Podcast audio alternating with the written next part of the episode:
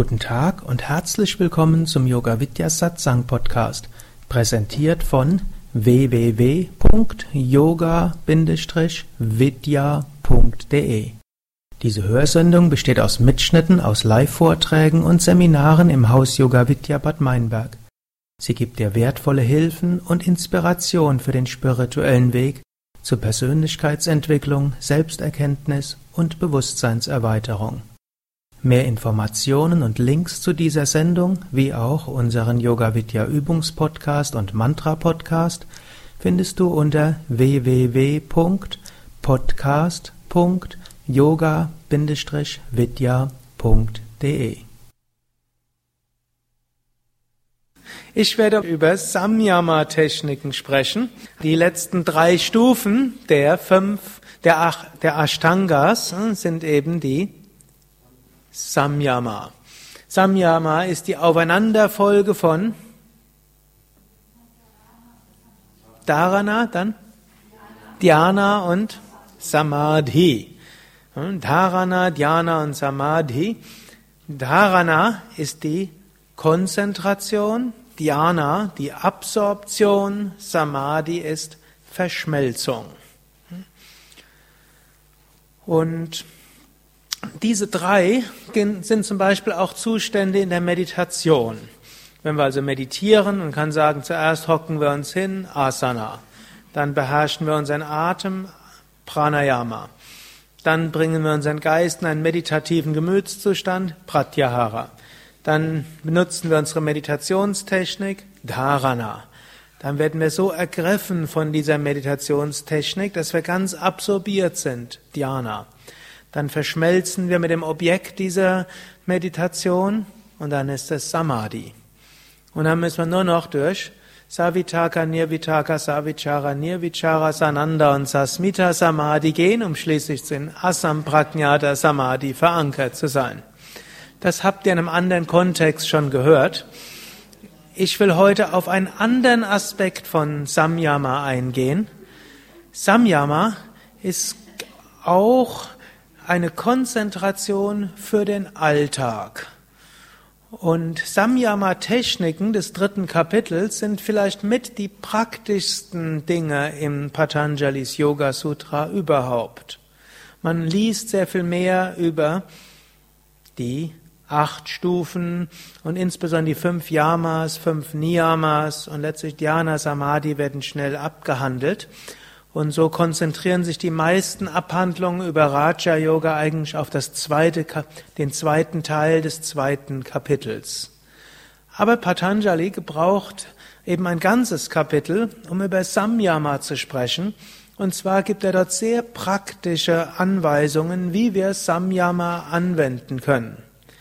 Während dieser Meditation hier war, hat ja auch meine etwas freie Übersetzung des Ausdruckes Samyama gehört. Wie habe ich das übersetzt? Einige waren doch hier. Während der Meditation. Aber, ein, aber wenn wir nicht Samyama gebraucht haben, habe ich noch ein paar andere Worte genannt. Nee, Konzentration habe ich nicht gesagt.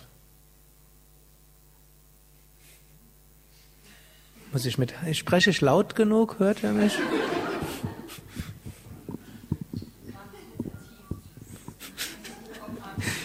Frage mich, wo ihr vertieft drin wart. Liebevolle Achtsamkeit habe ich es genannt. Erinnert ihr euch? Hm? Jetzt manche sind mindestens so freundlich zu behaupten, sie würden sich daran erinnern. Aber da ich, der mein, da ich ja der Überzeugung bin, ihr seid in Satya verankert, dann gehe ich davon aus, dass ihr euch daran erinnert. Samyama, liebevolle Achtsamkeit auf etwas. Eben im Unterschied, wir können uns auch etwas konzentrieren aus Angst. Zum Beispiel der eine oder andere von euch mag sich konzentrieren jetzt äh, auf irgendetwas, was vielleicht morgen früh oder am Sonntag früh irgendwann passieren wird. Das ist jetzt nicht liebevolle Achtsamkeit, sondern das ist eine, auch eine Form von Dharana, soweit, dass äh, ihr anscheinend in der Meditation nicht viel mitbekommen habt, was ich dort erzählt habe. Gut. Manche sind so verankert gewesen, dass sich an die Worte nicht erinnern. Ne? Will jetzt nicht das andere sagen. Hm? Also, aber die Samyama-Konzentration heißt, sich liebevoll, entspannt auf etwas zu konzentrieren, letztlich ohne zu analysieren, ohne zu beurteilen, ohne zu reagieren und ohne zu sich zu identifizieren. Hm? Manche erinnern sich, das ist das, was man ja allgemein für die Meditation sagt. Und als ihr am Schweigewochenende hier war, da hattet ihr ja zwei mitgemacht, dort habe ich auch darauf, davon gesprochen. Während der zwei Tage möchte ich euch bitten, hm, mal diese Grundfähigkeiten des Geistes mal vorübergehend nicht zu nutzen, die Fähigkeit zu analysieren, zu beurteilen, zu reagieren, zu vergleichen, zu identifizieren, sondern eben zwei Tage lang wirklich nur in der Gegenwart zu sein. Und diese liebevolle Achtsamkeit, die liebevolle Vertiefung auf in etwas, so könnte man es auch sagen, das ist eben Samyama. Und Patanjali erwähnt ja im dritten Kapitel auch die Wirkung von Samyama. Kann sich jemand erinnern? Fünfter Vers, drittes Kapitel. Was ist die Wirkung von Samyama?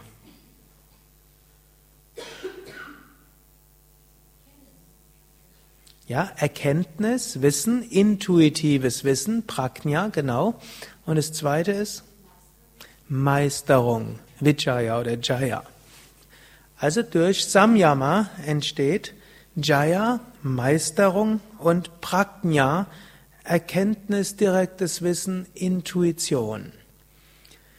Patanjali geht ja von einer bestimmten Weltanschauung aus, die besagt, Purusha, die Seele ist in allen Wesen gleich. Des Weiteren, alle Chittas, alle Unterbewusstseine, hm, beziehungsweise alle Chitta jetzt im weiteren Sinne, alle Gemüter sind miteinander verbunden und stehen im Austausch. Des Weiteren, unser Geist hat die Fähigkeit, das zu reflektieren, auf das er sich konzentriert. Wenn wir also jetzt uns ganz konzentrieren auf etwas, dann entsteht intuitives Wissen desjenigen, worauf wir uns konzentrieren.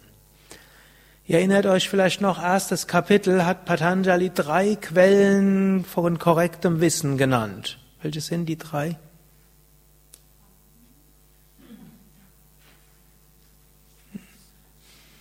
Das eine ist hm, direkte Wahrnehmung, das zweite Schlussfolgerung, drittens Überlieferung oder Aussagen anderer, könnte man sagen. Jetzt die direkte Wahrnehmung kann die Sinneswahrnehmung sein, das ist eine direkte Wahrnehmung niederer Art, aber es gibt die höhere Art von direkter Wahrnehmung, das ist Prajna. Das ist die Intuition, dann wenn unser Ego und unser Vergleichsdenken abgeschaltet ist und wenn wir intuitiv in etwas hineingehen, dann enthüllt die Sache ihre eigentliche Natur.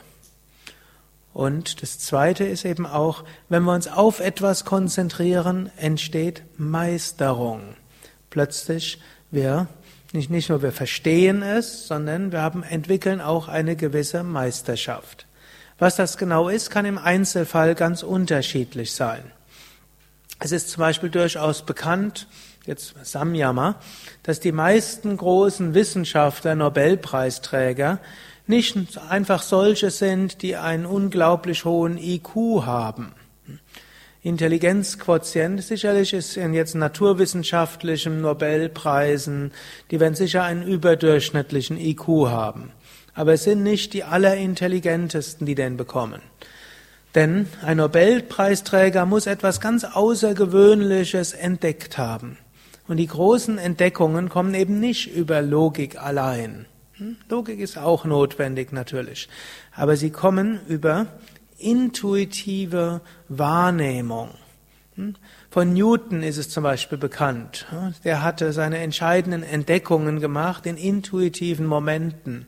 Auch Einstein hat in Intuition hat er erfahren, was dort ist. Einstein hat dann Probleme gehabt, denn er war nicht der beste Mathematiker. Er hat intuitiv herausgefunden, was es sein muss, und dann hat er lange gebraucht, um das Ganze in mathematische Formeln hineinzubringen. Und seine tiefste Erkenntnis konnte er Zeit seines Lebens, trotz jahrzehntelanger Versuche, nicht in mathematische Formeln hineinbringen. Hm? Irgendwo ist er daran gescheitert. Das, was er intuitiv gespürt hat, irgendwo logisch nachvollziehbar, formelhaft zu formulieren.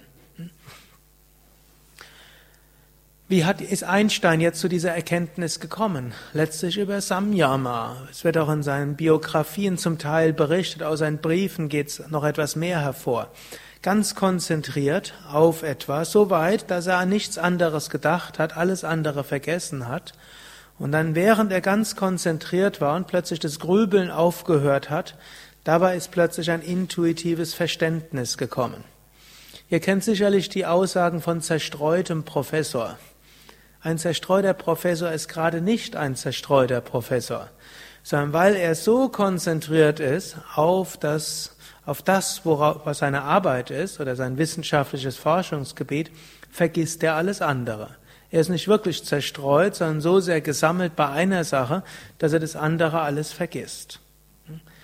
Wenn man also so eine Konzentration hat, dann bekommt man intuitives Wissen über die Sache. Und das kann man auf Verschiedenes machen. Man kann es auf naturwissenschaftliche Phänomene machen. Man kann es genauso auch ausführen, sogar auf Maschinen. Irgendwann mal war ich mal verantwortlich, um Computersysteme zu installieren in den Zen. Es war noch vor Yoga Vidya. Und Zuallererst mochte ich Computer nicht, aber dann hat der Same Vishnu mich mehr oder weniger dazu verdonnert und dann habe ich dann gedacht, wenn schon, dann richtig und habe es dann gelernt. Und dann gab es halt alle möglichen Leute, die mich dann telefonisch alles Mögliche gefragt haben. Und mir ist es dann gelungen, irgendwo mit meinem Geist sich so, mich so zu konzentrieren auf den Menschen und irgendwo auf die Maschine, die ich noch kannte, dass ich über eine Distanz fast nach den ersten zwei, drei Sätzen sagen konnte, was an dem Computer falsch war. Gut, viele Probleme konnte man ja auch damit lösen. In der Anfangszeit der Computer ist der Stecker drin, hat jemand gestaubsaugt, hm? hat jemand, hast du auch wirklich Monitor und Computer angeschlossen und den Dreifachstecker auch. Das waren einfachere Fragen, aber es gab auch komplexere Fragen und es war für mich irgendwie faszinierend, wie ich mit dem Computer mitfühlen konnte. Oder wir hatten auch hier mal eine Computerspezialistin, die hat auch so ein intuitives Verständnis vom Computer gehabt, sogar so weit, dass wenn die in der Nähe vom Computer gegangen ist, dann hat er wieder funktioniert das war mir auch zum Teil unsympathisch, denn ich habe ja dann erzählt, da funktioniert was nicht. Inzwischen mache ich nicht mehr diese Samyama-Techniken auf Computer, sondern ich bitte irgendjemand von unserem Support hinein. Und dann kam die rein und es hat wieder funktioniert. Und wenn sie zwei Tage weg war, dann ist das Netzwerk zusammengebrochen. Also ich glaube, viele von euch kennen solche Menschen mit dieser Samyama-Fähigkeit, auch für Maschinen. Und natürlich, es geht nicht nur für Maschinen, es geht auch zum Beispiel auf den eigenen Körper, auf Krankheiten, die man zum Beispiel hat oder Gebrechen. Angenommen, jemand hat Migräne. Hm? Da gibt es ja eine Menge, was man machen kann. Man kann zum einen etwas tun. Hm?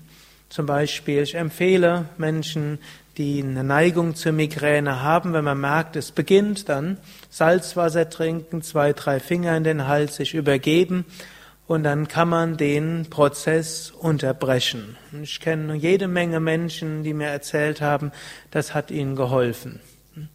Die Mehrheit probiert es nicht, deshalb kann sie es nicht beurteilen. Aber ich kann sogar behaupten, mir hat noch nie jemand gesagt, er hätte es probiert und es hat ihm nicht geholfen. Also es funktioniert durchaus. Ob es jetzt 100% hilft, ist eine andere Sache, aber es kann den Prozess erheblich abkürzen. Natürlich, man kann sich auch stattdessen hinlegen und die Fenster verdunkeln, Kopf ein bisschen höher, mit dem Bauch atmen und die Konzentration vom Bauch auf die Füße geben, um die ganze Achtsamkeit vom Kopf wegzubringen, das Prana vom Kopf wegzubringen, dann auch die Durchblutung wegzubringen. Und auch das wirkt. Hm? So, solche Videos stehen ja auch, habe ich auch ins Internet gestellt, Kopfweh überwinden, wo man erst so ein bisschen massiert, hm? um den Kopf irgendwo so ein bisschen hm, zu ja, wie zu ehren, aber das Wichtigere ist dann, den Geist runterzubringen und die Bewusstheit weg. Kann man machen. Man kann aber auch das Gegenteil machen und eben sich ganz konzentrieren auf den Kopfschmerz, den man hat. Und zwar im Versuch, das zu machen, ohne zu sagen, oh, wie schlimm. Ohne zu sagen, es wird demnächst noch schlimmer. Ohne zu sagen, was bin ich für ein schlimmer Yogi, dass ich immer noch das krieg sondern Samyama, liebevolle Achtsamkeit auf den Schmerz selbst. Und dann können zwei Dinge passieren.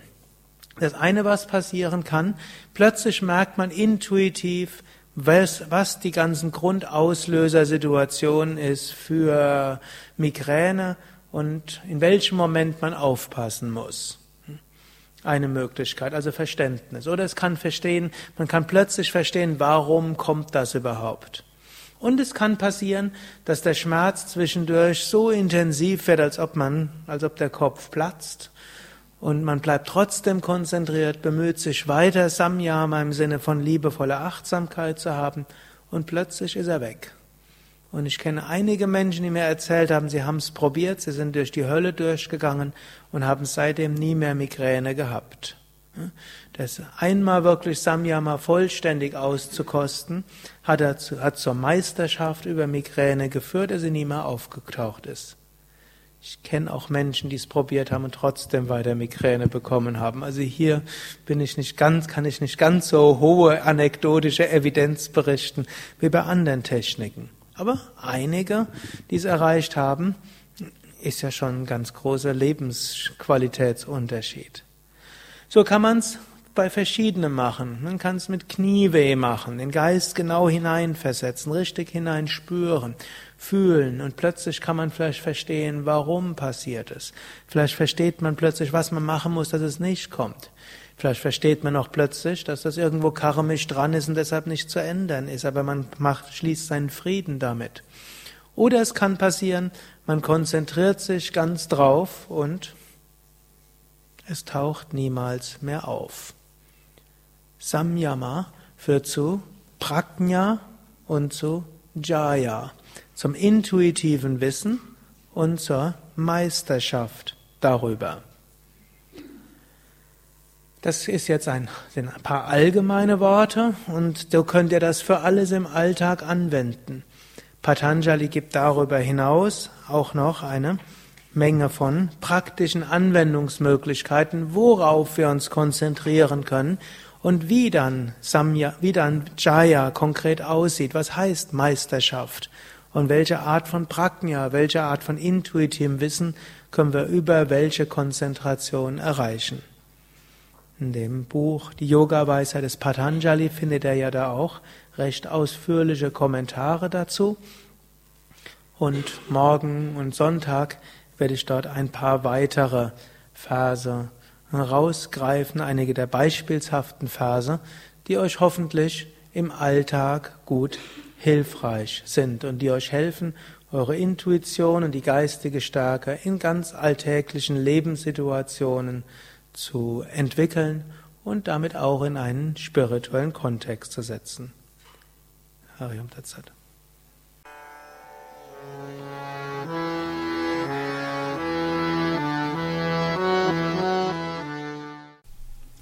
Dies war also die aktuelle Ausgabe des Yoga Vidya Satsang Podcasts, präsentiert von www.yoga-vidya.de. Das ist yoga-vidya.de. Mehr Informationen und Links zu dieser Sendung, wie auch unseren Yoga Vidya Übungspodcast und Mantra Podcast findest du unter www.podcast.yoga-vidya.de Podcast schreibt sich P-O-D-C-A-S-T yoga-vidya.de Mehr Informationen für den Weg von Yoga und Meditation erhältst du unter unserer Website. Da findest du auch das Seminarprogramm der Yoga Vidya Seminarhäuser im Westerwald und im Teutoburger Wald Bad Meinberg, das Kursprogramm der 50 Yoga Vidya Zentren und die Adressen von über 1200 Yogalehrern www.yoga-vidya.de Über Kommentare freue ich mich, insbesondere natürlich auf iTunes und auf podster.de und meinem Blog www.blog.yoga-vidya.de Bis zum nächsten Mal, alles Gute, herzlichst Sukadev